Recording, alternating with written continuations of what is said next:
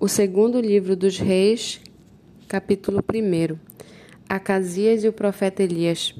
Depois da morte de Acabe, o rei dos Moabitas se revoltou contra Israel, e o rei Acasias caiu pelas grades de um quarto do andar superior em Samaria e ficou ferido.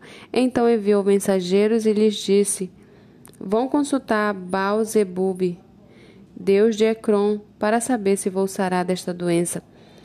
Mas o anjo do Senhor disse a Elias, o tesbita: Levante-se e vá encontrar-se com os mensageiros do rei de Samaria e pergunte-lhes: Será que não há Deus em Israel para que vocês estejam indo consultar Baal-Zabub, Deus de Ecrom?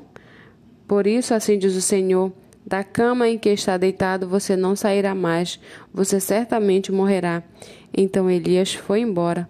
Os mensageiros voltaram para o rei e este lhes perguntou: o que houve? Por que voltaram? Eles responderam: Um homem veio ao nosso encontro e nos, e nos disse que deveríamos voltar para o rei que nos havia mandado dizer que nos havia mandado dizer o seguinte: Assim diz o Senhor: Será que não há Deus em Israel para que você esteja mandando consultar Baal-zebub, Deus de Ecrom? Portanto, da cama que você está deitado, você não sairá mais, você certamente morrerá. Então o rei perguntou qual era a aparência do homem que veio ao encontro de vocês e falou tais palavras. Eles responderam: Era um homem vestido de pelos, com um cinto de couro na cintura. Então o rei disse: É Elias, o tesbita.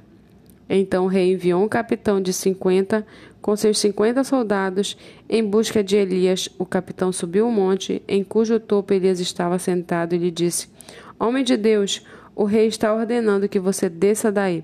Mas Elias respondeu ao capitão de cinquenta: Se eu sou homem de Deus, que desça fogo do céu e consuma você e os seus cinquenta soldados. Então desceu fogo do céu e consumiu o capitão e os seus cinquenta soldados. O rei enviou outro capitão de cinquenta com seus cinquenta soldados. Ele subiu o monte e disse a Elias: Homem de Deus, o rei está ordenando que você desça imediatamente. Elias respondeu: Se eu sou um homem de Deus, que desça fogo do céu e consuma você e os seus cinquenta soldados. Então fogo de Deus desceu do céu e consumiu o capitão e os seus cinquenta soldados. O rei enviou um terceiro capitão de cinquenta, com seus cinquenta soldados. Este terceiro capitão de cinquenta subiu ao monte pôs-se de joelho diante de Elias e suplicou: Homem de Deus, peço por favor que a minha vida e a vida dos seus servos, dos os cinquenta soldados, seja preciosa aos seus olhos, porque desceu fogo do céu e consumiu aqueles dois primeiros capitães de cinquenta com os seus cinquenta soldados. Agora, porém, que a minha vida seja preciosa aos seus olhos. Então o anjo do Senhor disse a Elias: Desça com este, não tenha medo. Ele se levantou, desceu com ele e se apresentou ao rei. Elias disse ao rei: Assim diz o Senhor: Por que você enviou mensageiros para, para consultar Baal-zebub, deus de Ecrom? É porque não há Deus em Israel cuja palavra se possa consultar? Portanto, da cama em que você está deitado, você não sairá mais. Você certamente morrerá.